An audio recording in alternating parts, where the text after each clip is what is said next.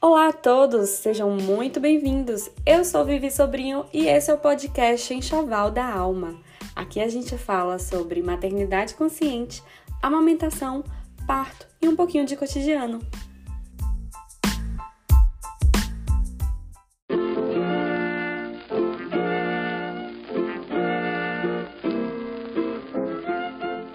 Bem-vindo a um episódio de Café com Bolo. Nada aqui é planejado, a gente só senta, coloca café na caneca, come um pedaço de bolo e proseia sobre a vida. Vamos lá?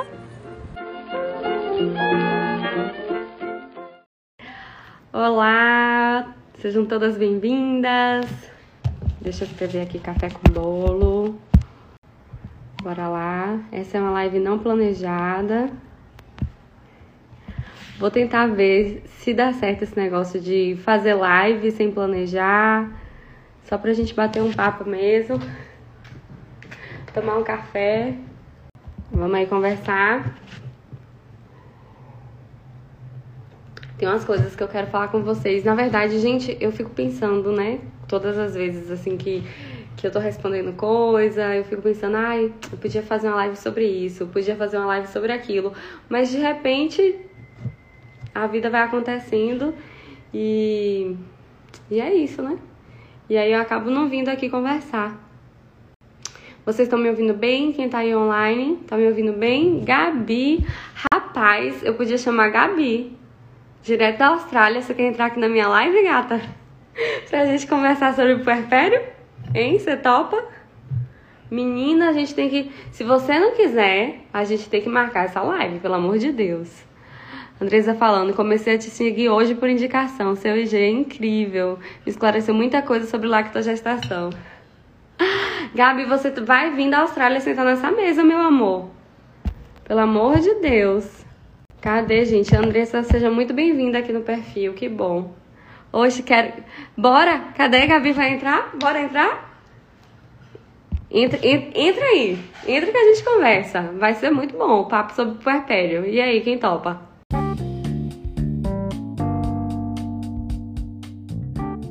Esse episódio foi gravado no meu perfil do Instagram, @vvssobrinho. Então, se você quiser participar dos próximos eventos ao vivo e não quiser perder nada, é só me seguir, te espero por lá.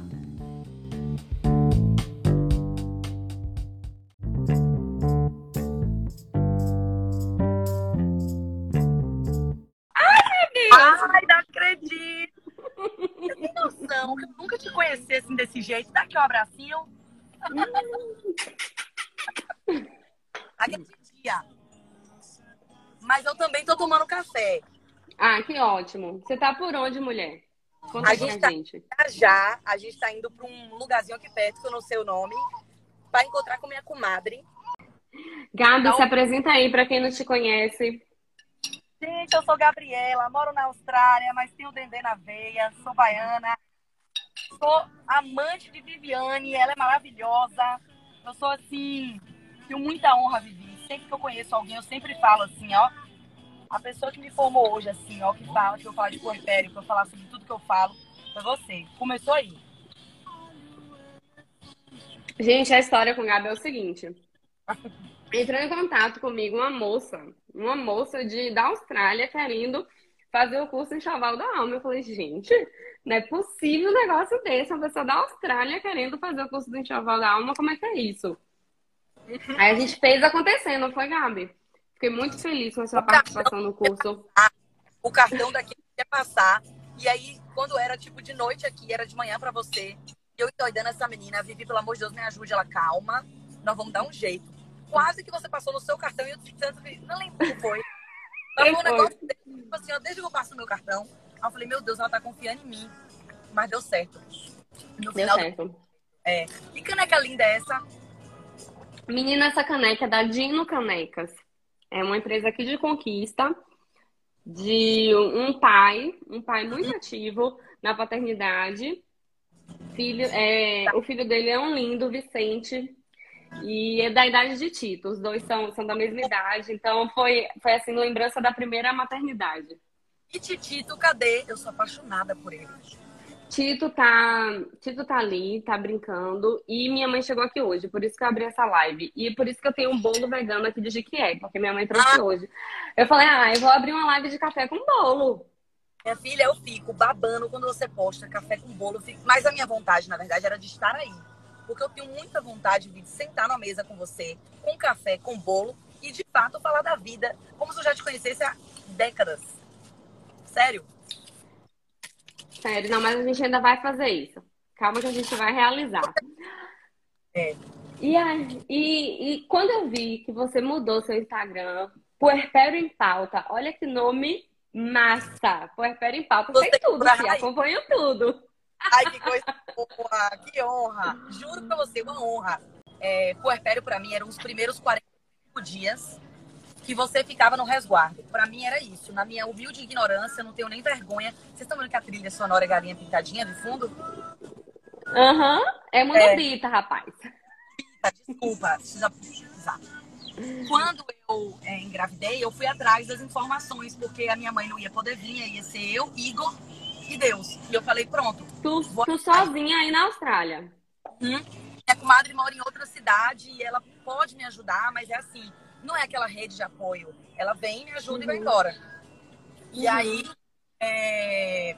eu falei, pronto, agora eu vou ter que ir atrás das coisas sozinha. E eu fui empurrando, empurrando, empurrando e conheci Vivi Sobrinho. No curso Enxoval da Alma, eu achei que era um curso apenas para eu aprender a amamentar e acabou.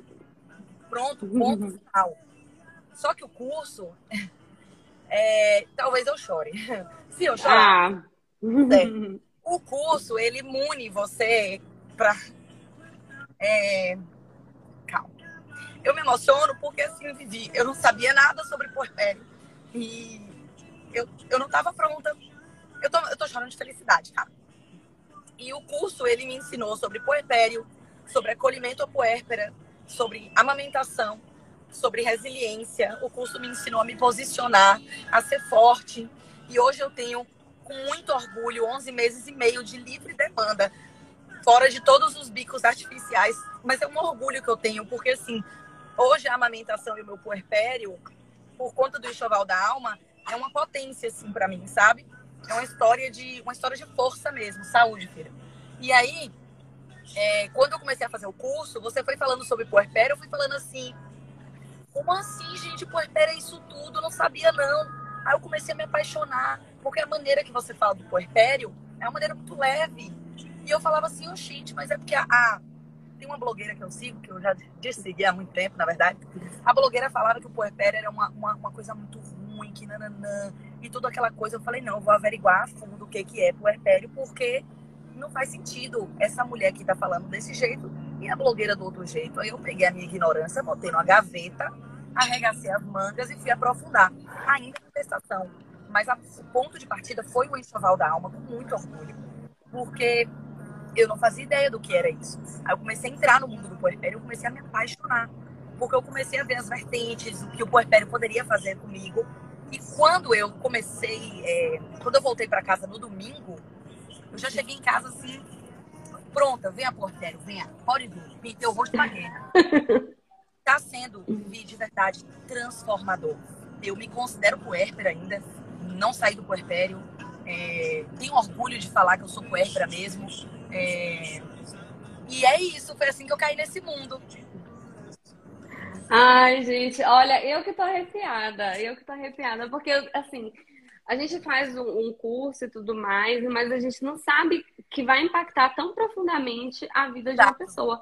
Por mais que assim você seja baiana, você está do outro lado do mundo, você tem outros recursos, você poderia ter acesso a qualquer informação que você quisesse, você me escolheu. Você escolheu o Enxoval da Alma. Mas quem me indicou você tá na Nova Zelândia. Não tá na é Bahia. É mesmo? É, assim, eu, eu, acho que eu tive Mari e Carol que me indicaram você de Vitória da Conquista. Mas uma uhum. outra enfermeira é, que é Mariana também, que está em Salvador, me indicou. E uma outra uhum. menina da Nova Zelândia, Camila, falou: olha, você vai nessa mulher aqui que não tem erro. Aí eu falei: não, quatro pessoas da minha confiança indicando essa mesma mulher, eu vou nela.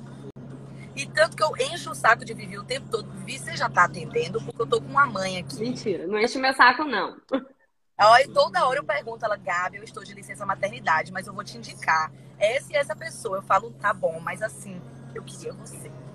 Eu queria que as pessoas pudessem ter a oportunidade que eu tive de fazer essa transição com leveza, sabe? Eu sei, Gabi, assim, eu encaro a, a consultoria de amamentação, para mim, não pode ser só técnica. Não é, não é meu esse negócio só de técnica, técnica, técnica. Eu encaro como uma dolagem mesmo, de você entender essa mulher, entender a história dessa mulher, e de você apresentar para essa mulher o que muita gente não sabe, que o puerpério é, é romper com quem você era. Eu não sabia disso. Eu não sabia que eu ia me perder de mim mesma, que é, a impressão que eu tive quando eu entrei no puerpério é essa. Quem fala muito sobre isso é o psicólogo Alexandre de Coimbra, e ele fala sobre esfacelamento da identidade. E quando eu ouço isso, e quando eu lembro do que eu passei com o Tito, eu imagino um espelho quebrando, fazendo trá. Nossa, e é, é isso que eu imagino. Então, eu me imagino assim. E como é que você vai reconstruir um espelho? Você não tem como reconstruir um espelho. Você pode pegar os pedaços de espelho e fazer algo completamente novo, usar em um mosaico, fazer uma arte, fazer uma coisa diferente, mas diferente de espelho, com outra função. Então é isso que eu penso sobre o puerpério. E o puerpério no sentido é, psicológico é esse tempo que a mulher leva para se reencontrar e se reconectar com, com uma nova mulher. Isso, e aí é um sentimento que é é um sentimento que é de luto. Então, assim, eu, eu, eu imagino você, né? Antes de, antes de ser mãe. Você é muito descolada, dançante, uma energia muito boa, viajando ao redor do mundo, todas essas coisas. E você se desconectar dessa mulher, que é uma mulher de muita potência, isso é um luto muito, muito grande, muito grande. Para você se tornar uma pessoa que, às vezes, você se olha no espelho e você não se reconhece. Você fala, olha, essas roupas não cabem em mim. Uhum. Aí, tipo, nada cabe.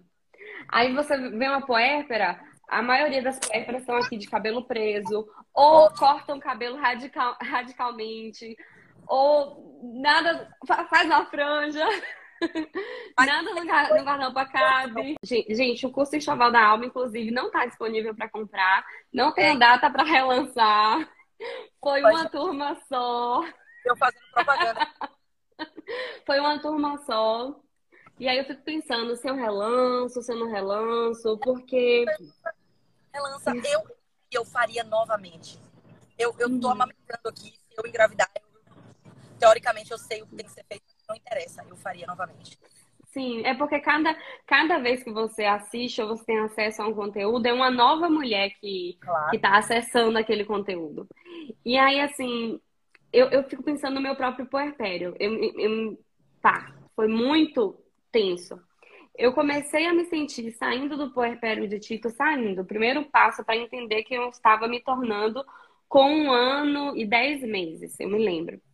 E aí muita gente fala assim, ah, é, meu puerpério eu sinto que eu saí quando eu menstruei, ou quando eu voltei a ter libido, ou quando eu voltei a trabalhar. Mas não é necessariamente isso. O puerpério, essa mulher, essa mulher sai do puerpério quando ela se conecta com a mulher que ela se tornou, quando ela entende quem ela se tornou. E isso é um processo de autoconhecimento que leva muito tempo. É engraçado que, assim, as colegas do curso de psicologia do puerpério falam assim, 40 anos e eu ainda tô puérpera. A minha sogra fala isso. A minha sogra passa esse negócio porque não tem condição, não. E eu falo, passa, você passa quando você começar a ter mais autonomia no seu maternar, ou quando você começar a se reconhecer e ter autonomia no seu eu também, sabe? É, eu uhum. confesso, todas as minhas roupas têm que ter abertura frontal, né? Uhum. Eu, eu acho que isso também está ligado. Eu, às vezes eu coloco assim uma blusa que não tem abertura frontal, e aí eu falo, poxa, já tô bem com isso. Mas aqueles, aquela primeira instância ali não tinha nada que ficava bom em mim. Agora, uhum começando. Tá sendo gostosinho esse processo, sabe? Mas eu ainda não cheguei lá.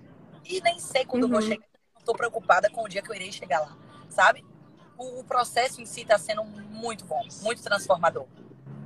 Ah, que, que, que, que bacana, sabe, Gabi? Eu me lembro que no dia que eu entrei no trabalho de parto de Mariana, eu tive uma sessão de terapia, né, com a minha psicóloga. E aí eu conversei com ela sobre isso, falando. Eu sabia que eu ia entrar em trabalho de parto nas próximas horas, porque eu já estava ali com as cólicas, um trabalho de parto é, latente. E aí eu falei com ela que assim, eu tinha começado a conhecer quem eu tinha me tornado e eu já ia me despedir daquela mulher. E que eu não gostava disso, porque eu gostei da mulher que eu me tornei depois da maternidade. E já era tempo dela, já era tempo dessa mulher morrer de novo, para vir outra. E aí eu fiquei pensando assim, passar sobre passar tudo isso de novo e tudo mais. Só que tá sendo completamente diferente. É? Uma completamente. Assim, aí as pessoas falam: "Ah, a segunda maternidade é mais leve". Não necessariamente. Eu tenho um uma amiga muito querida, ela também é psicóloga, Mona Lisa Barros, do Gentle ah, Birth Brasil.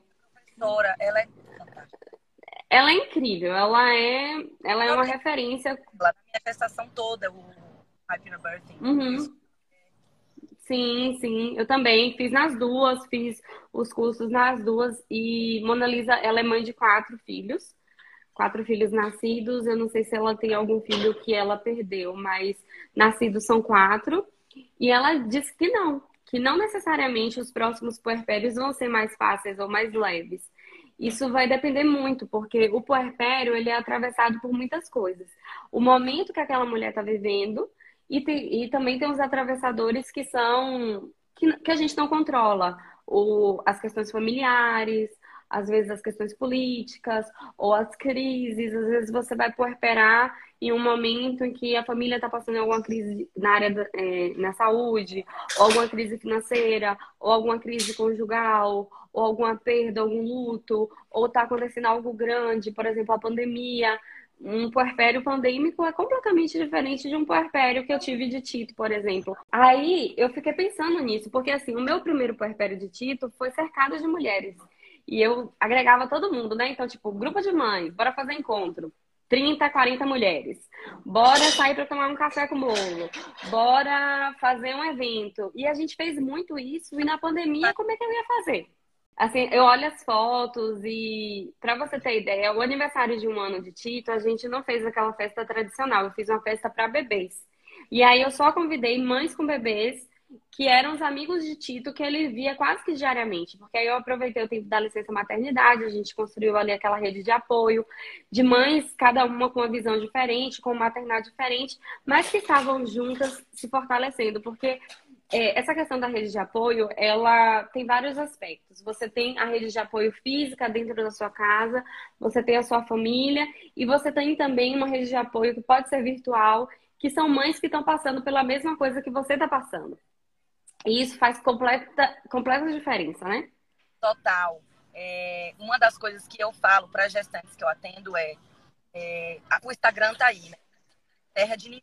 Então, conecte com pessoas que têm uma realidade parecida com a sua realidade. Não vá seguir a blogueira que tem uma uhum. realidade completamente diferente da sua, para você não se frustrar, não querer, não ficar tentando entender por que, comigo não é assim, né? E assim, é um uhum. armário. A gente tá Sim. tá careca mas na hora lá, na hora do vamos ver, nós caímos. Opa, o que, que fulaninha consegue, eu não consigo? O que, que fulaninha tá ali magra já e eu não? Uhum. Então, é você se conectar com pessoas que você tem uma realidade parecida mesmo. É, e, e o Instagram, ele é palco. A gente só traz para o palco aquilo que a gente quer mostrar. A gente não vai trazer as sombras para o palco. E o puerpério é basicamente um momento de sombras, porque você dá a luz.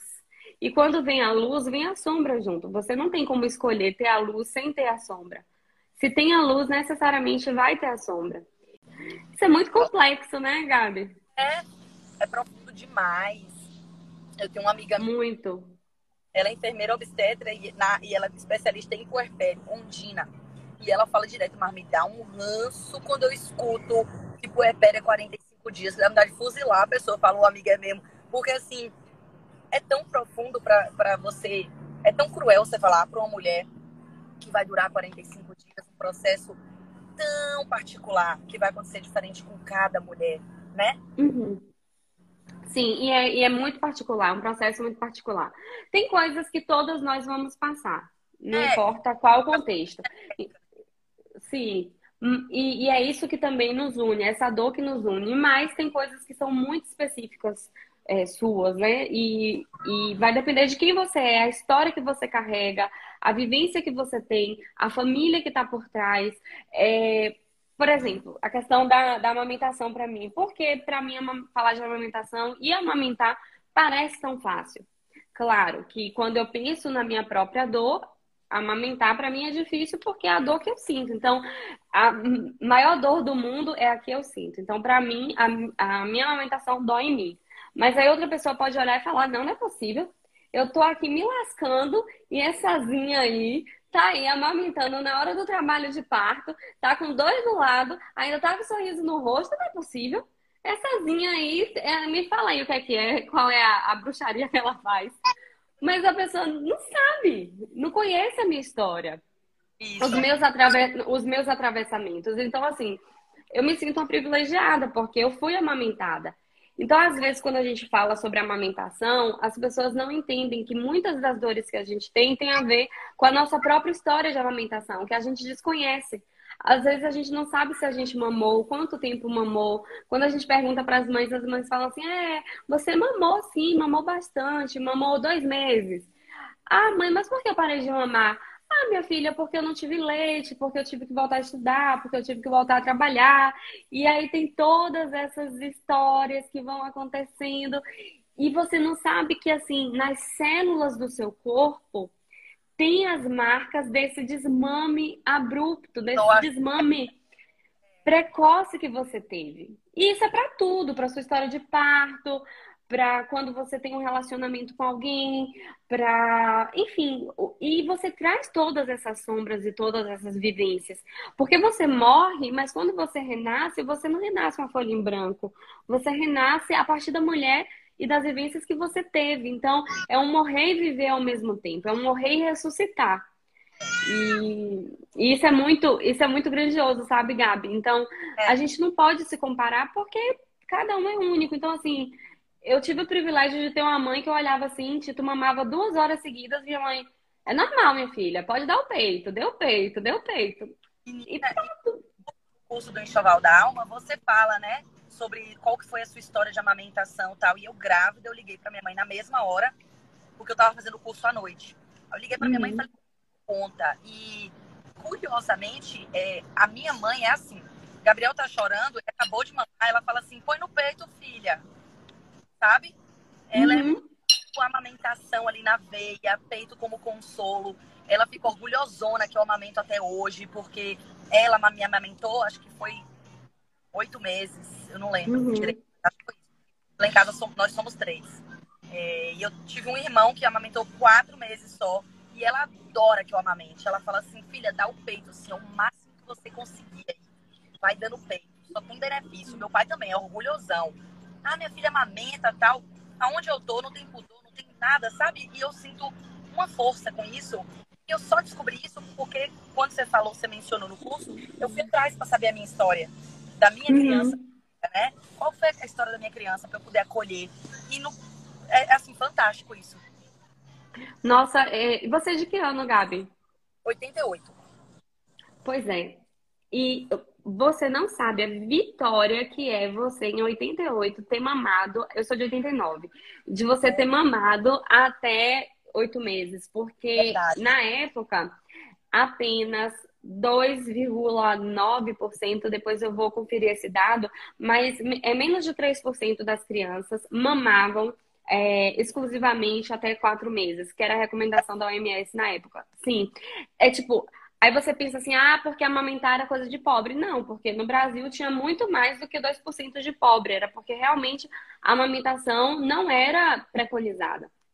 Então, você ter mamado oito meses, naquela sociedade que não tinha chaval da alma, não tinha Instagram, não tinha curso, não tinha consultora de amamentação, não tinha banco de leite, não tinha esse conhecimento todo, e sua mãe provavelmente saiu de, de uma maternidade com uma prescrição de 10 minutos em cada peito, de 3 em 3 horas, água no intervalo e chá adoçado. Isso é prescrição de desmame e você ainda mamou oito meses. Isso é, é muito é, tempo. É, eu, eu sou bem orgulhosa disso, porque a, a minha sogra de vez em quando fala E que dia vai botar a mamadeira? Aí eu falo, vou ver, amanhã boto.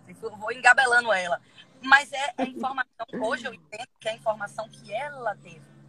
É a história de vida Sim. dela, né? Já o meu marido amamentou, acho que quatro meses. Pouco, assim. Depois passou uhum. pra fórmula.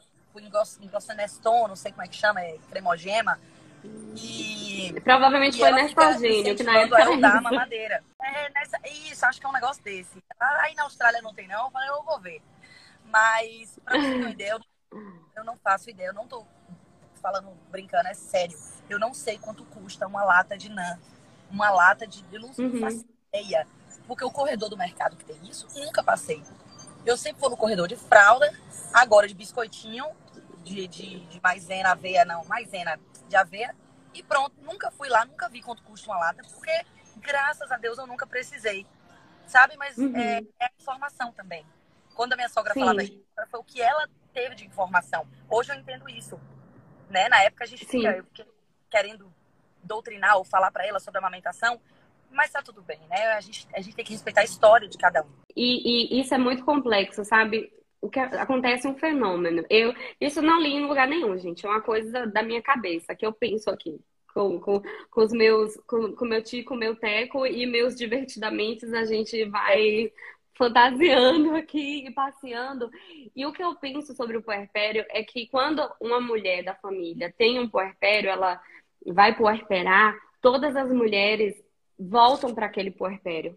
Então, é, quando, você, quando seu filho nasceu, é como se o, tirasse a pedra do puerpério da sua mãe, tirasse a pedra do puerpério da sua sogra, e aí esses dois outros puerpérios, com toda a sua potência, emergem e colidem com os seus, com o seu puerpério. E aí essas mulheres pensam nas escolhas que elas fizeram, e quando você faz uma escolha diferente, duas coisas podem acontecer. Ou você vai ser, tipo, celebrada por isso, como foi o caso da sua mãe, ou a pessoa vai te questionar, como assim você não vai fazer igual ao que eu fiz? Porque já pensou para uma mulher, 30 anos depois, aparecer uma outra mulher e falar assim: não, é porque eu tô fazendo diferente. É, sabe Nossa, esse sentimento de culpa materna? Uhum. Eu, o, que eu, o que eu penso é isso, que esse sentimento de culpa materna volta para a mulher. Porque o desejo de toda mãe é fazer sempre o melhor para o filho. Então, quando chega a gente com essa força que é um avalanche, o puerpério novo é um avalanche que vem. E é muito intenso. Pode ser um avalanche suave, pode ser um avalanche de gritos, de dores, de angústias, mas mas é sempre um avalanche. E essa avalanche vai vir com tudo e vai colidir com essa mulher e ela vai ter que encarar a sombra do passado dela. Então, aquilo que ficou escondido, esquecido, que ninguém nunca falou, ela vai ter que lidar com isso. Já pensou 30, 40 anos depois você ter que lidar com dores, com angústias, com frustrações e você entender, tipo, ela tá conseguindo amamentar, a amamentação foi um problema para mim, mas foi por causa disso. E lidar com isso é muito duro. É muito duro. É, é, essa, isso me trouxe uma compaixão muito grande quando a gente conversou no privado. E você me trouxe esse olhar, né? Vivia sempre apaziguadora, tentando apaziguar. Você tem que entender a história de vida da mulher. E isso veio me trazendo isso e eu fui compreendendo também, sabe? Mas uhum. é, é fantástico essa sua visão. É tudo sobre o puerpério, né?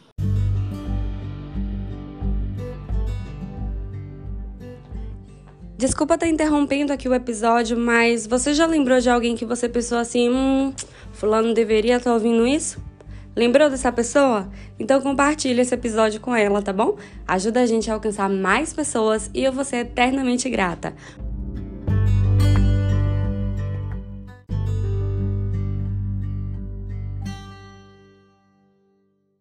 Ô, Gabi, me fala uma coisa, como é que você foi parar na Austrália? Agora, agora vamos fofocar. Me diz aí, como é que você foi parar na Austrália? Não queria ficar aqui, não. Não queria. Marido uhum. virou pra mim e falou assim, ó, venha passar o Réveillon comigo. Eu tava em Portugal. Eu tinha terminado minha pós-graduação. Eu tava fresquinha para voltar pra Conquista, para trabalhar como psicóloga.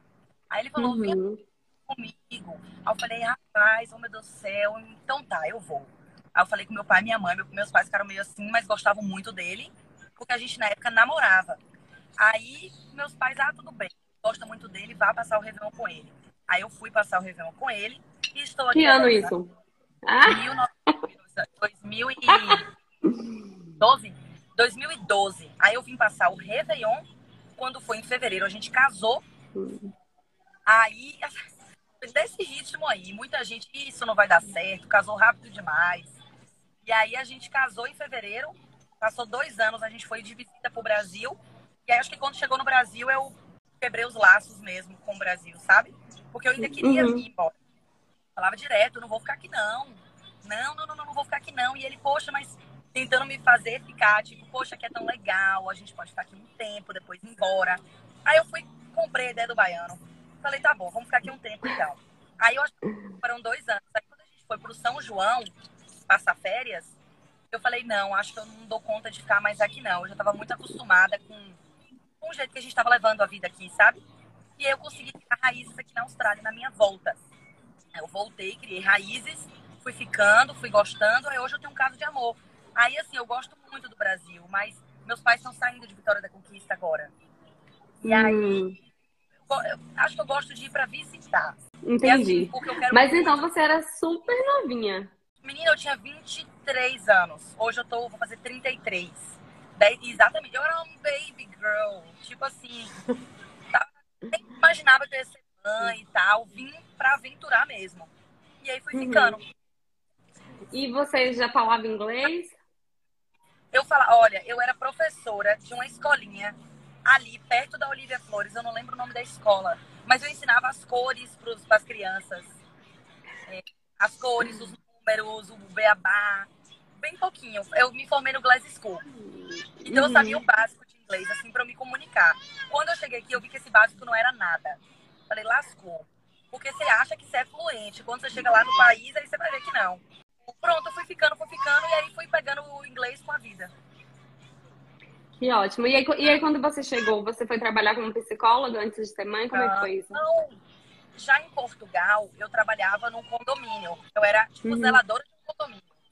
Uhum. Imagina, uma, zela, uma uhum. zeladora, né? Porque eu era bem baixinha. Um condomínio de cinco prédios. Aí eu já tinha prática com faxina, com essas coisas. Eu cheguei aqui e falei, não, vou fazer o que eu fazia em Portugal. Só que aí eu fui para café. Uhum. E aí eu comecei a trabalhar com café. Aí eu comecei a gerenciar um café. Uhum. E eu peguei o meu visto também para cidadania. Uhum. E eu gostei, uhum. foi ótimo. Por um tempo, assim, foi muito bom. Tivemos alguns contratempos no meio do caminho, que é assunto para um outro café com bolo de um outro dia. Mas foi, foi gostoso descobrir, assim, essa outra vertente minha. Porque eu nunca tinha liderado nada, nunca tinha trabalhado desse jeito. E aí depois eu voltei para a área de psicologia, quando eu saí do café. Ô, Gabi, se tu, se, se tu quiser estacionar e voltar para a gente terminar o papo... Acho que eu vou preferir, porque o choro dele tá é. me Eu imagino, uma, uma puérpera não consegue pensar quando nem chorando, não. Ainda bem que você me entende, minha filha. Ó, eu vou deixar um beijo. A gente vai tentar estacionar, porque como tá na vai achar um lugarzinho. Vou trocar a fralda, amamentar se você estiver aqui ainda, eu volto. Tá bom. E a gente vai marcar uma live oficial, não vai? Oba, bora. Muito prazer. Bora. Tá bom. Um beijo. Beijo, meu amor. E eu quero agradecer muito a Gabi que entrou no meio de uma viagem. Amiga, eu vou te falar uma coisa. Eu, como puérpera de um, de um filho de três anos e sete meses, de uma neném de quatro meses, jamais faria o que você fez. Você é muito corajosa. Entrar em uma live no meio de uma viagem? Hum, hum, hum, não, de jeito nenhum. Isso, isso é coisa para puérpera nível hardcore.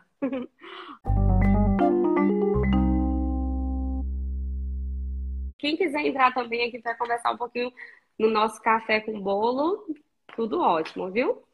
É, eu queria, gente, fazer, trazer para vocês uma, uma pergunta que eu recebi na caixinha. Cadê? Essa daqui, ó. É, ontem escutei que quando a lactante começa a menstruar, o leite materno fica com gosto de sal. Alguém já escutou esse mito por aí? Porque isso me fez pensar um, uma coisa. Eu acho que pouca gente sabe sobre o aspecto cultural da, da amamentação. e talvez de onde é que vem mitos como esse. Antigamente se acreditava que quando a mulher voltava a ter relações sexuais e tudo mais, a, o leite secava. E se você parar para pensar na, na Europa, é, na Europa cristã, né, daquela época, é, você, vai, você vai entender que tinha essa necessidade do homem que, que é cristão, do pai de família, é, ser fiel à, à mulher, e para isso essa mulher tem que voltar logo a ser é, uma mulher que sirva o marido, carnalmente falando. E a partir daí é que vem essa ideia da ama, das amas de leite. Porque se a mulher precisava voltar a servir o homem com o sexo, essa criança, naquela época não existia fórmula, é, não existia essa questão de leite, essa criança vai precisar ser alimentada de algum, de algum jeito. E aí você tem essa ideia de. Você tem essa ideia do. Da, da mulher não poder amamentar, então, uma dama da sociedade que é mãe de um homem, que é cristão, que tem que ser fiel, essa mulher, ela não pode amamentar os filhos, porque ela tem que necessariamente servir o marido nessa, nessa, nessa situação. Então, se a gente for pensar aqui com os divertidamente, talvez esse mito de que quando a mulher volte a menstruar, que talvez a pessoa pense assim, ah, voltou a menstruar, volta a ser fértil. É... Então, essa mulher que volta a menstruar, ela precisa servir, porque o corpo já está pronto para servir novamente. Então, essa ideia de que a mulher pode ter o leite salgado eu acho que saber disso e saber de onde vem historicamente a ideia de que o leite seca é, nos faz entender muita coisa sobre é, os corpos femininos, o controle do corpo feminino e por que a amamentação ela é tão mal vista, porque não é vista como é, algo a ser feito, a ser praticado por uma mulher que é casada. E a partir de então a gente pode falar em, outra, em outro aspecto, que não é meu lugar de fala, mas quem é que vai servir pra, como ama de leite? Quem vai servir como ama de leite é o corpo de uma mulher negra, porque na, era a época da escravidão, e é o corpo da mulher negra que serve como é, o corpo que amamenta. E se você pensa naquela época, a mulher negra, as pessoas negras, pessoas pretas não eram consideradas pessoas. Para um cristão conseguir ter uma pessoa preta como escrava, ele vai pensar: essa pessoa não tem alma, então eu aqui sou um excelente cristão, eu sou uma pessoa que vou para o céu, vou para a glória, para a vida eterna, porque é, não tem alma. Então você vai justificar a escravidão a partir desse, dessa ideia de coisificar pessoas. E hoje em dia, se a gente for trazer para o nosso contexto e o que fazem com, com as mulheres, é, será que a mamadeira não é uma substituição do corpo feminino, como essa mulher não pode amamentar porque esse corpo ele tem que ser produtivo é, em muitos aspectos.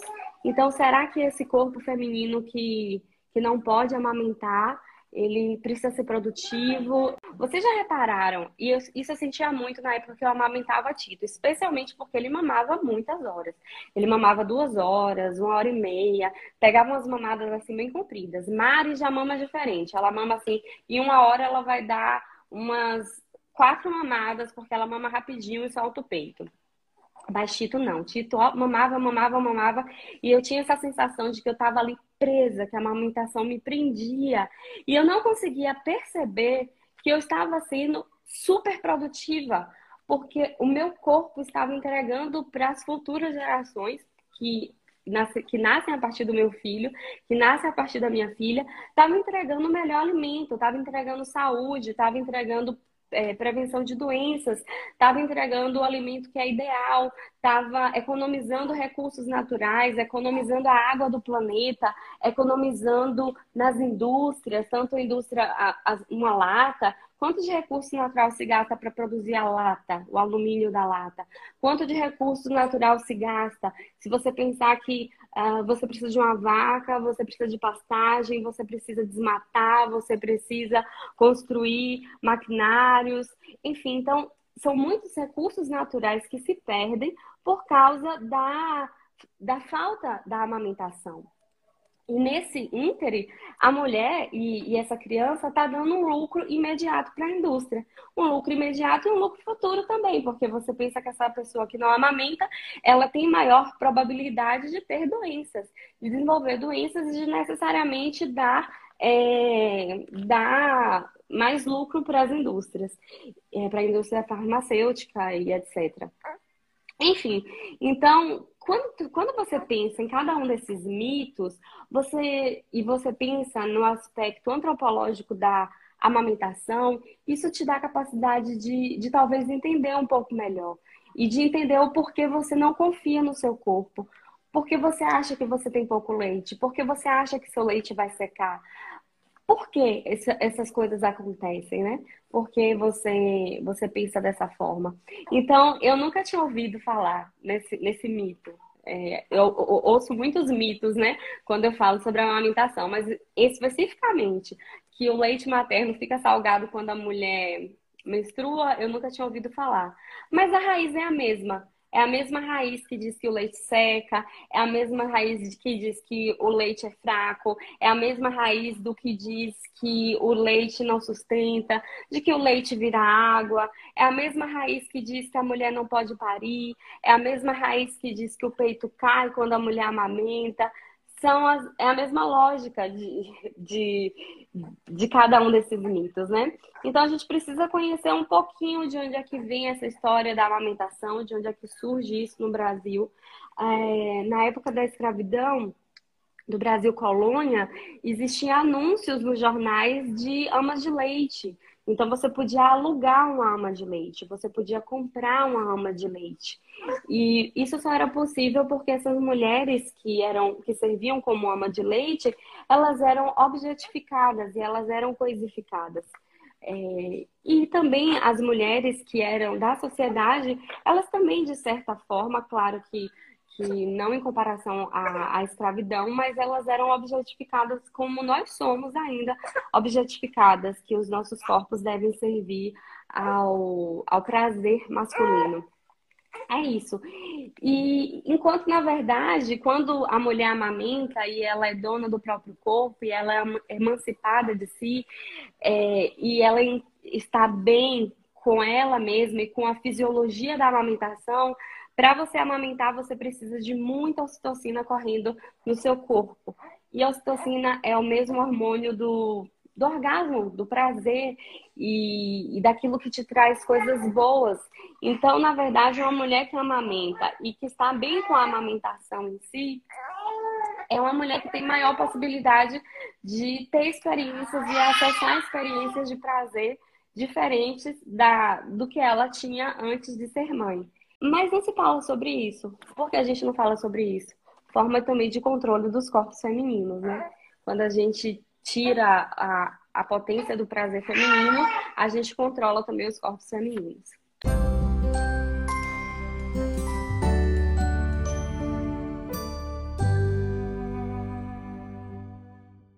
Falaram de outros temas para a gente abordar em uma live aleatória, tipo volta ao corpo, é uma coisa bacana que a gente pode falar. É, deixa eu ver o que, mais que falaram. Pediram para falar sobre amamentação e uso de medicamentos, mas eu vou confessar para vocês que esse não é um tema que a gente possa assim abordar, porque não tem como falar de forma genérica. Uma coisa que vocês me perguntam muito é sobre amamentação e uso de cosméticos. Gente, a regra é uma só. Não pode usar coisas que têm formol. Então, qualquer coisa que vá alisar o cabelo, provavelmente tem formol. Então, isso daí não pode usar. O que tem amônia, você pode usar, só que aí você não amamenta enquanto o produto estiver agindo. Você enxágua o cabelo e aí você pode usar. Aí tem outros medicamentos que eu não vou ficar por aqui falando substância, né? E aí eu já indico vocês a consultarem no E-Lactância. Até nome de chá você pode consultar no E-Lactância. Se é possível você usar durante a amamentação. A única dificuldade é você saber o nome do chá em espanhol, porque não é lactância, você precisa colocar em espanhol o nome do chá ou da substância. Geralmente as substâncias farmacológicas têm a mesma raiz do nome português, então você entra no é lactância e você coloca, começa a colocar o nome da substância em português e logo eles vão te dar ali uma, uma indicação de como é o nome em espanhol, e isso ajuda muito. Eu já vi uma pessoa dizer assim: ah, minha, minha pediatra, pediatra do meu filho, não recomendo a lactância. Mas a Sociedade de Pediatria Brasileira super recomenda é, o lactância como uma das fontes de, de busca, né, para o para medicamento, para saber se é se é possível usar amamentando ou não. Então eu sempre falo, se você tem dúvida, use o lactância. E também tem o próprio. Tem um livrinho do Ministério da Saúde. Peraí, gente, que eu vou tentar dar um peito aqui para essa pessoa. Tem um livrinho do Ministério da Saúde que significa que é amamentação e medicamentos e outras substâncias. E aí você vai buscar pelo tipo de, de medicamento Aí tem assim, medicamentos antidepressivos, medicamentos para dor, medicamentos cutâneos. E aí eles vão dar para você a possibilidade de, de você é, consultar. Ó, Deise Ferreira tá aqui pedindo para entrar na live. Deise, você quer entrar na live porque eu autorizo, que aqui é um café com bolo. Lima Stephanie está falando. Hoje vacinei meu bebê, vacina de dois meses, não pude amamentar durante a vacina. Como assim não pôde amamentar? Gente, tem dois destaques sobre amamentação, é, sobre a vacinação, a vacinação de Tita e a vacinação de Mari. Na vacinação de Mari, eu falo especificamente sobre a possibilidade de amamentar a mamalgesia já é reconhecida tanto pela OMS quanto pelo Ministério da Saúde. Eu, eu não fiz um post na época, é, o Ministério da Saúde lançou recente um, uma nota técnica falando sobre a, a amamentação é, na, em procedimentos como vacinação e outros procedimentos invasivos no bebê totalmente recomendando a amamentação. Além disso, na própria caderneta de vacinação, é, acho que a versão nova parece que é na página 16. Vocês confiram lá, está desenhado uma mãe amamentando enquanto a vacina é aplicada. Então, eu acabei não fazendo post sobre a nota técnica, porque eu vi muita gente fazendo. Eu falei, ah, tem muita gente falando sobre esse assunto. Mas a, nos postos de saúde, nós precisamos sim exigir que os nossos filhos sejam, sejam amamentados enquanto eles vacinam, porque torna o evento menos doloroso e menos traumático para a criança. E torna aquela intervenção mais, mais respeitosa para a criança. Então é importante a gente fazer valer esse direito, sim, não é bobagem. Às vezes a pessoa do posto de saúde fala bem assim: ah, tem, tem risco de broncoaspirar e disso, daquilo, ou eu não sei fazer. Gente, é muito simples. Toda vez que eu preciso é, vacinar os meus filhos e a pessoa se põe contra, eu uso a seguinte frase: eu assumo qualquer risco. É porque é isso que a gente tem que fazer mesmo, assumir os riscos das nossas escolhas. E não é difícil você assumir esse risco de, de peitar e falar assim: eu quero vacinar o meu filho amamentando.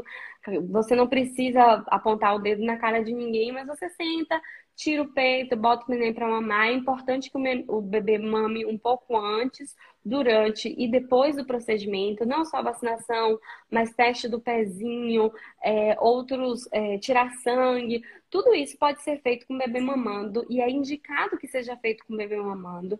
E a gente precisa exigir, porque se a gente não exigir, essa cultura não vai mudar. As pessoas que fazem esses procedimentos já dizem que não pode amamentar logo de cara. O Tito foi assim. É, Tito fez o teste do pezinho particular, vieram em domicílio fazer o teste do pezinho, e eu me lembro que o rapaz não deixou, é, e aí Tito não mamou durante o procedimento do teste do pezinho, mas Mariana eu já exigi. Eu falei, não, ela vai sim. A mulher, ah, mas é porque a posição, que o neném tem que ficar em pé, porque o sangue tem que descer e que eu tenho que captar o sangue. Eu falei, ah, é, tá bom. Botei Mariana pra mamar na posição cavaleira e vamos. E aí, é em pé que você quer aqui, tá em pé. Entende? Então, assim, a gente tem que argumentar. E ela acabou fazendo o procedimento é, com, com Mariana mamando. E acabou que eu precisei sentar, viu, gente? Porque quem passou mal no teste do pezinho fui eu. Eu comecei a ter uma tontura, assim, uma vertigem, mas é porque eu não tinha tomado café da manhã.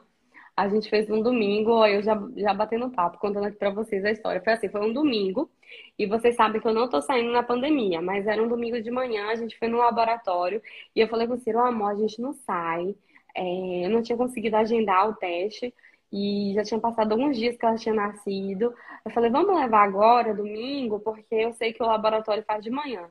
E a gente já aproveita e toma café. Só que minha pressão é muito baixa. E aí eu tô lá com Mariana em pé, e dando peito, e a menina tentando colher lá o sangue de Mariana. De repente eu fui tendo vertigem.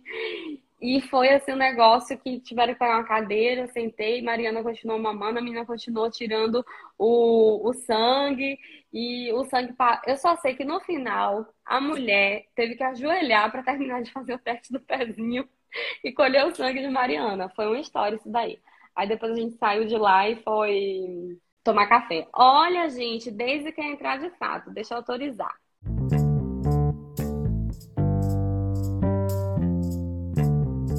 Boa Oi. noite. Oi, gata, boa noite, seja bem-vinda. Obrigada. Abre aí seu Deixa coração. Botar um... Garrafinha. Tá presente, abra seu coração, seja muito bem-vinda. Nosso café com Obrigada. Meu nome é Deisiane, eu tenho 20 anos. Sou mãe da pequenininha Liz, bagunceirinha. Liz tá com quantos meses? Fez quatro meses ontem. Ah, ela é contemporânea de Mariana. É. então, eu morava em Poções, né? Uhum. Só que aí eu me mudei para São Paulo. É, é, a Liz teve a consulta um mês, só uma vez, o primeiro mêsinho dela, né? Uhum. E aí eu vim para aqui para São Paulo e aí até então eu não conseguia consulta para ela passar no pediatra, uhum. que eu acho que é essencial, né? A criança passar todo mês. Fui no Sim. mês 9, eles marcaram para ontem. Fui para consulta 30 minutos da minha casa pro posto, né? Uhum. A pé com a Liz. Cheguei lá, eles uhum. falaram assim: ah, a gente teve que desmarcar porque o médico não veio, que não sei o quê.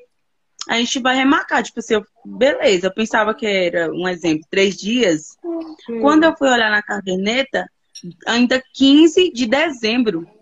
Quando Meu o Liz Deus já tivesse cinco meses. Aí eu conversando com uma amiga minha, ela falou assim, nega, liga para o Ministério, acho que foi o Ministério da Saúde, ouvidoria do SUS, e você entra com uma, uma ação contra eles, porque não pode, Liz é criança, um recém-nascido, tem que ter acompanhamento, né? Uhum. Aí eu liguei, e aí eu tô esperando, aguardando, mulher. E é difícil.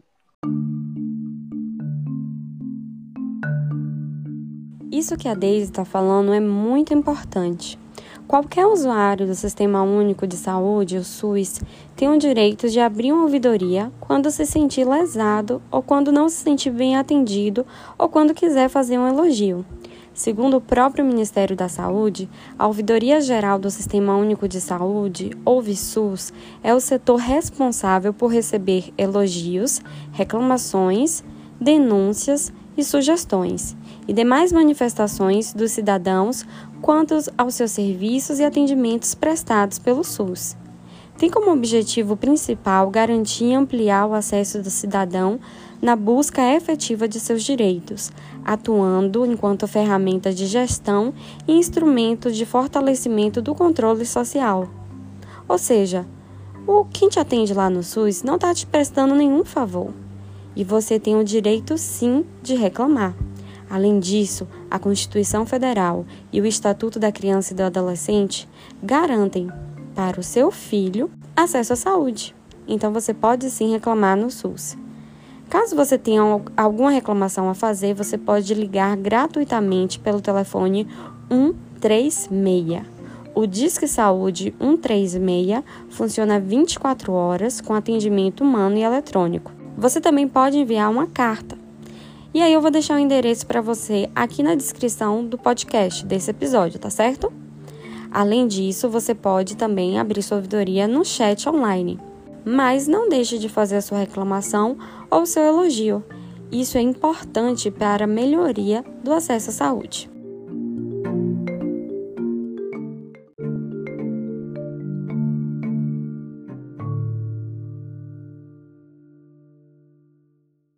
Eles não, não nem pesaram ela?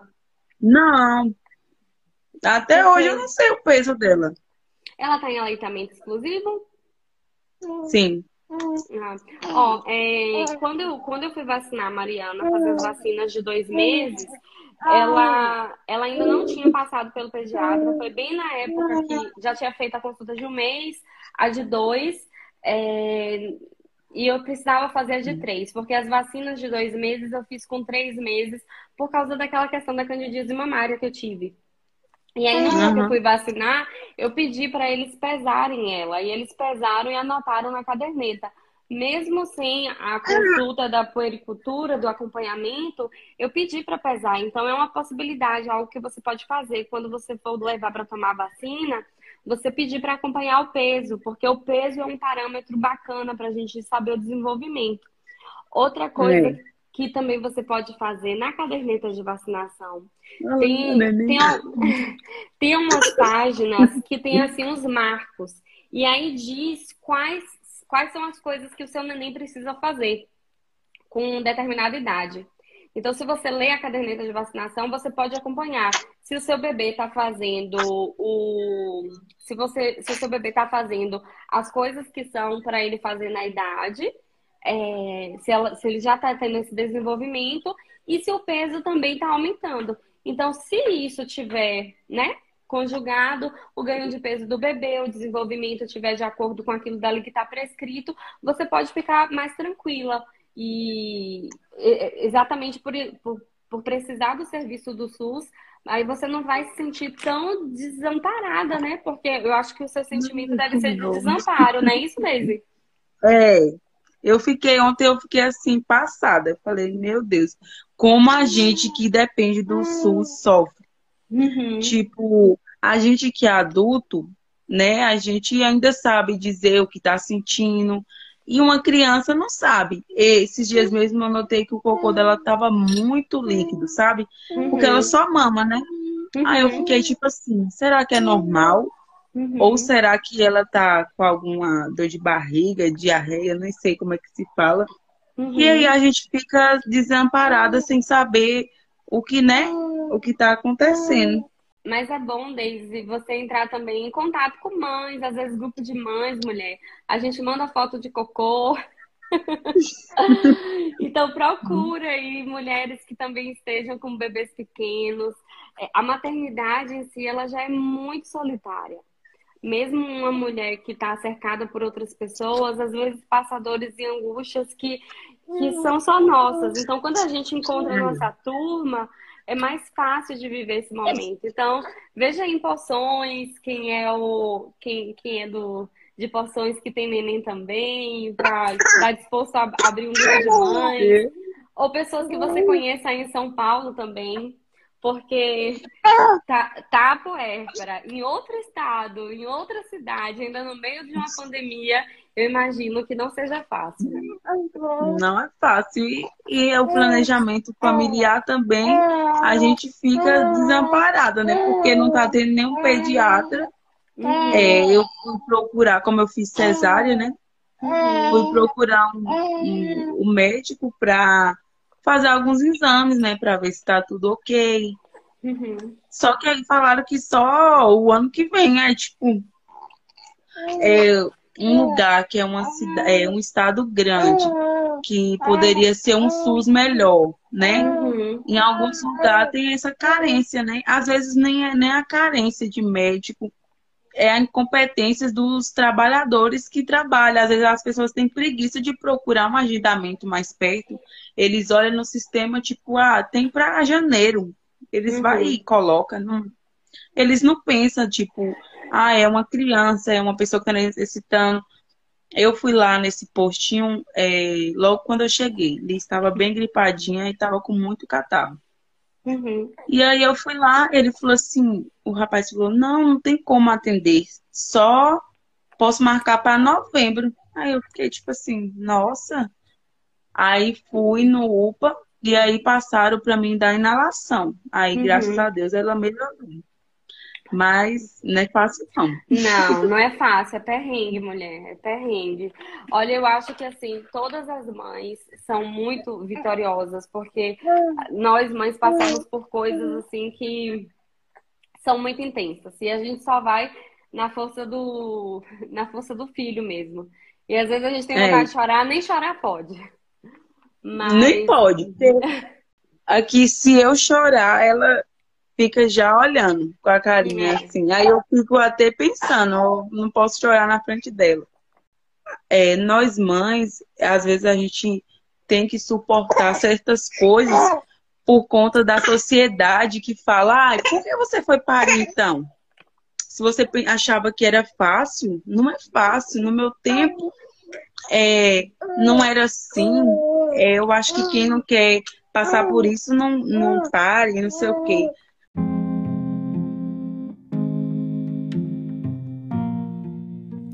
Agora a Daisy tocou em um assunto importantíssimo, a maternidade compulsória.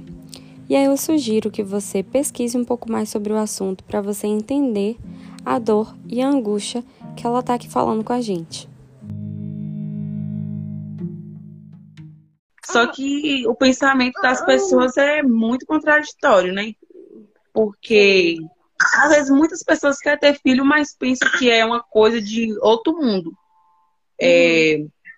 eu tive um ovário policístico, eu gosto de conversar. Pode falar. Eu tive um ovário policístico, então eu fui casada há seis anos, pensava que eu não engravidava, né? Uhum. E aí eu conheci o pai da minha filha, sem se prevenir, porque achava que, né? Não, não podia não gerar. engravidava. Uhum. E aí acabei engravidando. Mas passei por uma cesárea. Eu dancei até o dia é, fazia muitos exercícios, mas não não fui para o parto normal. Uhum. Sempre eu quis ter parto normal, só que é, minha bolsa estourou, né? E aí eu fiquei de 10 da noite até 10 e pouco da manhã, fui transferida uhum. para a Conquista. Você e aí estava na casa de parto de poções. Sim. Aí eles me transferiram. Eu fiquei a noite todinha perdendo líquido e, tipo, sem assistência, sabe? Uhum. Só eu e minha mãe dentro do quarto e eles, ai, tá na regulação. E eu, tipo, uhum. morrendo de medo. Falei, meu Deus, será que eu vou perder minha filha? Porque uhum. eu tava perdendo muito líquido, né? Uhum. E aí, quando eu fui pra conquista, eles me tranquilizou, né? Falou assim, você vai pra uma cesárea. Aí eu tinha que falar o quê? Eu fiquei, tipo assim, querendo só pedir a Deus, oh meu Deus, que minha filha nasce com saúde, né? Mas é complicado. Não é fácil. Eu me lembro que quando você quando você foi, foi se mudar, né? Foi de Poções para foi de Poções para São Paulo. Você me mandou uma mensagem perguntando do sling, foi. perguntando do bebê conforto. Como é que foi a viagem com com Liz? Deu tudo certo? Então, Como é foi essa aventura? Que deu... foi de ônibus, não foi? Sim. Então, eu em cima, lá no ônibus, eu levei é, o sling e o bebê conforto. Mas aí eu acabei nem usando muito. Ela veio mais no colo, mas graças a Deus não deu trabalho. Só mamava, dormia. Ai, que é. babação. Só mamava, dormia e deu tudo certo, graças a Deus. É, é porque como vocês viajaram sozinha, o sling e o bebê conforto às vezes eram um apoio para você precisar ir no banheiro, é. fazer uma refeição, alguma coisa assim. Mas, gente, viajar de ônibus com bebê, fora o aspecto assim, da pandemia em si, mas viajar de ônibus é uma das com bebê pequeno é ótimo, porque o bebê vai no colo, ele fica super tranquilo. Em geral, dorme, e, e mama. Quando, quando só mama, então ainda é mais fácil ainda. É porque só fica no colo e aí a gente dá o peito e pronto. Que bom, hein, que vocês venceram. Então, Lisa, aí no auge dos quatro meses, está cheia de história para contar. Cheia de histórias, conversando, né, Liz? ah, e super cabeluda, gente. Pois é, Daisy, você pode fazer isso para você ficar mais tranquila em relação ao peso. Por exemplo, você, se você tiver uma balança em casa, você pode se pesar e depois você se pesa com ela sem roupinha e aí você diminui para você saber mais ou menos o peso que ela tá e aí você tem o controle de que ela tá ganhando peso. Ah, eu tô feliz é, que você entrou aqui na live, mulher, pra gente conversar um pouco, pra você me contar Pra você me contar como é que foi essa história do, do, de viajar de ônibus pra São Paulo. Ela tinha dois meses, não foi? Na época que você falou? Foi. Ah, tá vendo? Eu tenho, boa, eu tenho uma boa memória, gente. Vocês conversam comigo, eu lembro de tudo. Foi uma aventura muito boa, né? Ah, é, que bom. Criança, tipo, foi como eu te falei, a sociedade às vezes cobra muito da, de nós mães. Uhum. É, você não pode falar, e hoje eu não tô bem, porque a gente, mesmo é, não sendo mãe, a gente tem dias que é, não tá muito bem, é, né? Mas a sociedade cobra muito da gente. A gente não pode reclamar que não tá bem. Ai, por que foi parir? Ai, porque não sei o quê. As pessoas têm que entender que a gente somos seres humanos, né? Perfeito. A gente tem sentimento, a gente tem preocupações, então é muito cobramento, ainda mais de nós mulheres. Sim. Né? E, e olha, não tem, eu acho que as pessoas não entendem o quanto é intenso você criar uma pessoa. Tipo, Liz não existia há alguns meses atrás. Ela chegou no mundo há quatro meses. E você é responsável por nutrir, você é responsável por cuidar, você é responsável por formar caráter, por ensinar. Isso é um trabalho muito grandioso. E é um trabalho que a gente se sente solitário, solitária porque a gente se anula, a gente não se lembra mais do que a gente gostava. Você falou bem assim, eu dancei até o último dia. Eu não sei se você tá dançando agora, você tá conseguindo dançar? Não. Agora pois, não. Não porque é. ela não deixa, mas não tem disposição. A gente, não sei. É, Liz agora tá numa fase que ela dorme bastante durante o dia, mas quando é a madrugada fica aquele mexendo muito no, na cama. E é. ela tá naquela fase de colocar a coberta no rosto, uma fase muito perigosa, né? Depois sim, você tá e aí ela fica sempre dormindo e caçando o peito. Então ela quer dormir com o peito na boca. Então é complicado. É, você acaba não dormindo direito, né? E aí, às vezes, é complicadinho, viu? É, é complicado mesmo. É complicado. Tá vendo uma coisa que você gostava de fazer, dançar?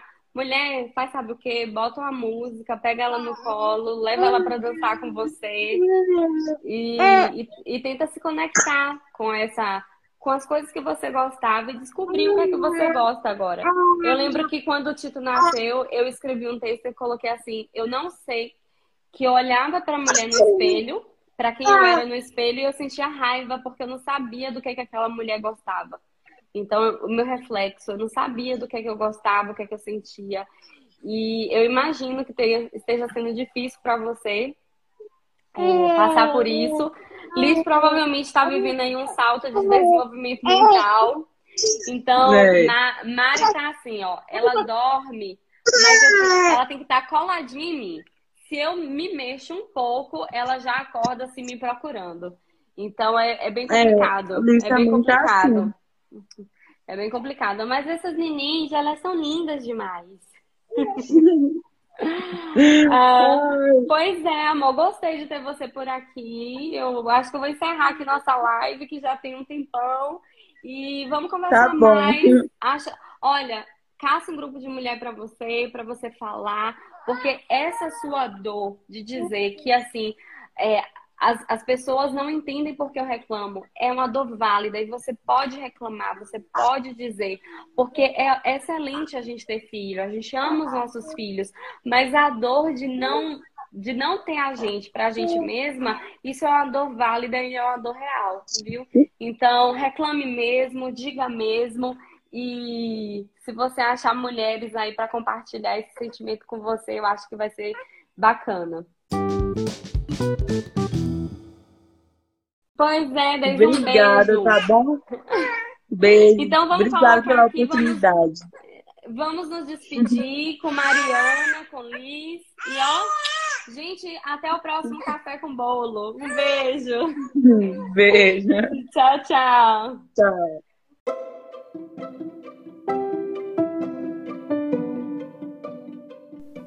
Você acabou de ouvir o podcast Enxoval da Alma. Se você ainda tem alguma dúvida sobre o tema, ou se você tem alguma sugestão a fazer sobre temas e outras coisas que a gente pode falar por aqui, me envie um e-mail em enxovaldaalma.gmail.com e me segue lá no Instagram, arroba Sobrinho. Esse podcast foi gravado ao vivo em uma live lá, então me segue e acompanhe as novidades. Um beijo e até a próxima. Tchau, tchau!